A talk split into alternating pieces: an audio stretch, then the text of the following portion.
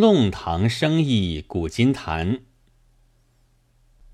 薏米杏仁莲心粥，玫瑰白糖伦敦糕，虾肉馄饨面，五香茶叶蛋。这是四五年前闸北一带弄堂内外叫卖零食的声音。假使当时记录了下来，从早到夜，恐怕总可以有二三十样。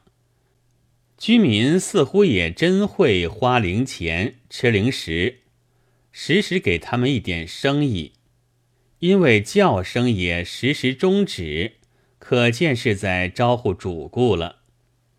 而且那些口号也真漂亮，不知道他是从《昭明文选》或是晚明小品里找过词汇的呢，还是怎么的？实在使我似的初到上海的乡下人，一听到就有馋涎欲滴之概。薏米杏仁儿而又连心粥，这是新鲜到连先前的梦里也没有想到的。但对于靠笔墨为生的人们，却有一点害处。假使你还没有练到心如古井。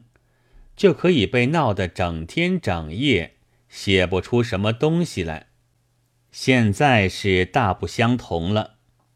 马路边上的小饭店，正午傍晚，先前为长山朋友所占领的，近来已经大抵是既沉痛于悠闲。老主顾呢，坐到黄包车夫的老巢的粗点心店里面去了。至于车夫，那自然只好退到马路边沿饿肚子，或者幸而还能够咬垮饼。弄堂里的叫卖声，说也奇怪，竟也和古代判若天渊。卖零食的当然还有，但不过是橄榄或馄饨，却很少遇见那些香艳肉感的艺术的玩意儿了。嚷嚷呢，自然仍旧是嚷嚷的。只要上海市民存在一日，嚷嚷是大约绝不会停止的。然而现在却切实了不少。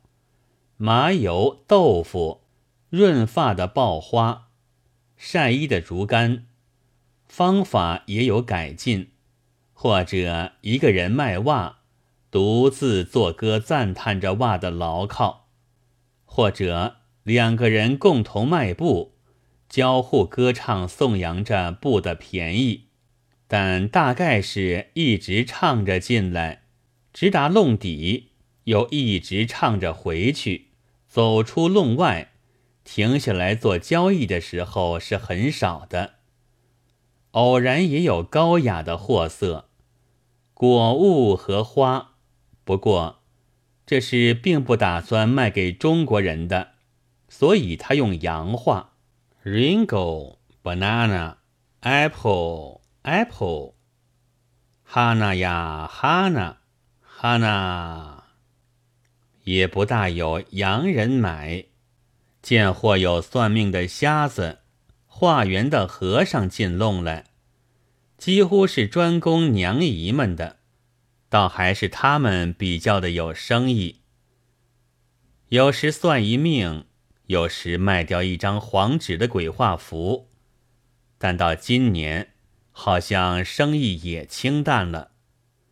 于是前天竟出现了大布置的画园，先只听得一片鼓波和铁锁声，我正想做超现实主义的语录体诗。这么一来，诗思被闹跑了。循声看去，原来是一个和尚用铁钩勾在前胸的皮上，钩柄系有一丈多长的铁锁，在地上拖着走进洞里来。别的两个和尚打着鼓和钵，但是那些娘姨们却都把门一关。躲得一个也不见了。这位苦行的高僧竟连一个童子也拖不去。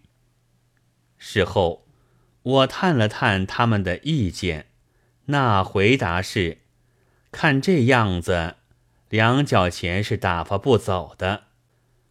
独唱、对唱、大布置、苦肉计，在上海都已经赚不到大钱。一面固然足证羊场上的人心交薄，但一面也可见只好去复兴农村了。嗯，四月二十三日。